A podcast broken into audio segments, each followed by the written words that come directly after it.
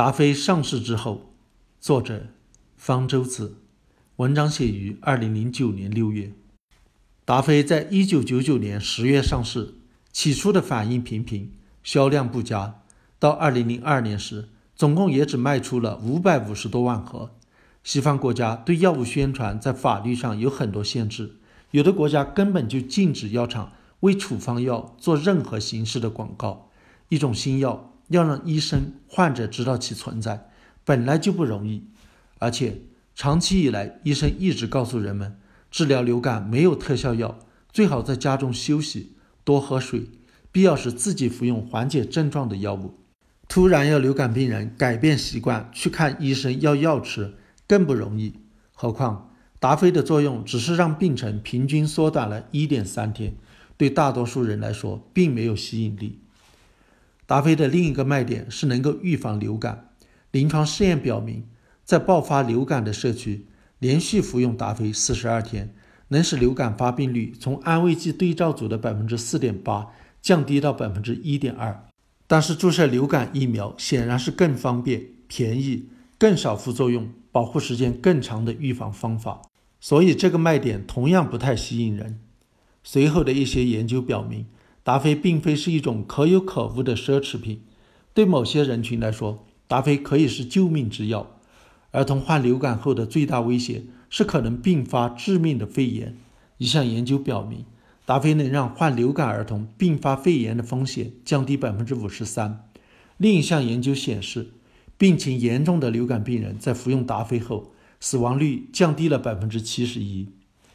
但是，真正让达菲时来运转的。是二零零三年开始爆发的 H5N1 禽流感。实验证明，达菲对这一亚型的禽流感有效。由于担心禽流感会在人群中传播，世界卫生组织建议储存达菲做好准备。在二零零五到二零零七年间，各国政府订购的达菲有两亿盒之多，许多人趁机抢购囤积达菲，达菲的年销售额接连翻番。二零零一年只有七千六百万美元，二零零五年一下子冲到了十三亿美元，二零零六年达到了二十一亿美元，此后有所下降。但今年的新型流感看来又会让达菲的销量创下纪录，各国政府已为此订购了两亿多盒达菲，达菲成了罗氏公司的摇钱树，这完全出乎罗氏公司的预料。到二零零五年时，他们发现达菲的生产已供不应求。主要原因是原料短缺。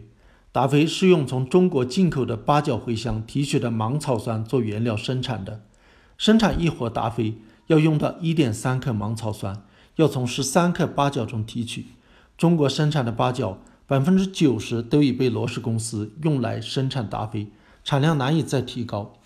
幸好在这一年，美国密歇根州立大学教授约翰。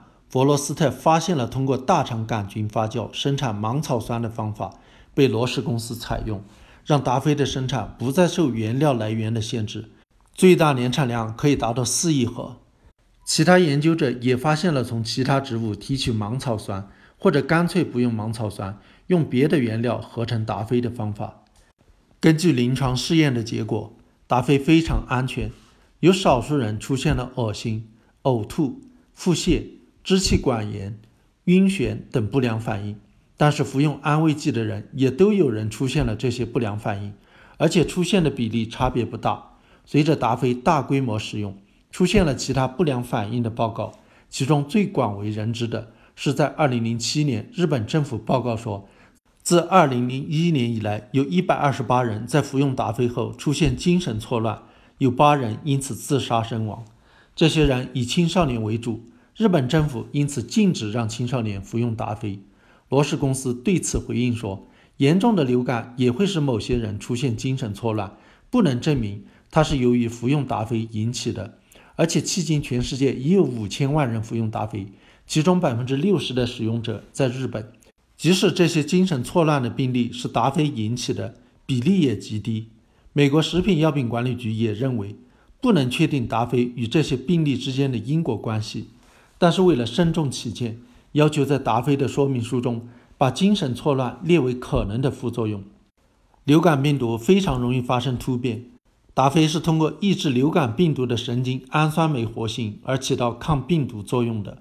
不同亚型的流感病毒的神经氨酸酶存在明显的差异，所以神经氨酸酶成了区分流感病毒亚型的标记之一。但是，不同亚型的流感病毒的神经氨酸酶的活性中心的结构却都一样。达菲打击的正是这一活性的中心，因此理论上说，达菲对所有亚型的流感病毒都会有效。包括新型的流感病毒，但是这并不意味着我们从此有了治疗流感的万能药。随着达菲大规模的使用，必然会出现具有抗药性的流感病毒，它们要么在神经氨酸酶的活性中心出现了突变，要么不需要神经氨酸酶的活性也能增殖，这样都会让达菲失去了作用。不过，发生这类突变的流感病毒的毒性或者传染性都会减弱。比如，已知一种抗药性流感病毒的传染性降低了一百倍，几乎没法在人群中传播。近年来，抗达菲的流感病毒越来越频繁地出现。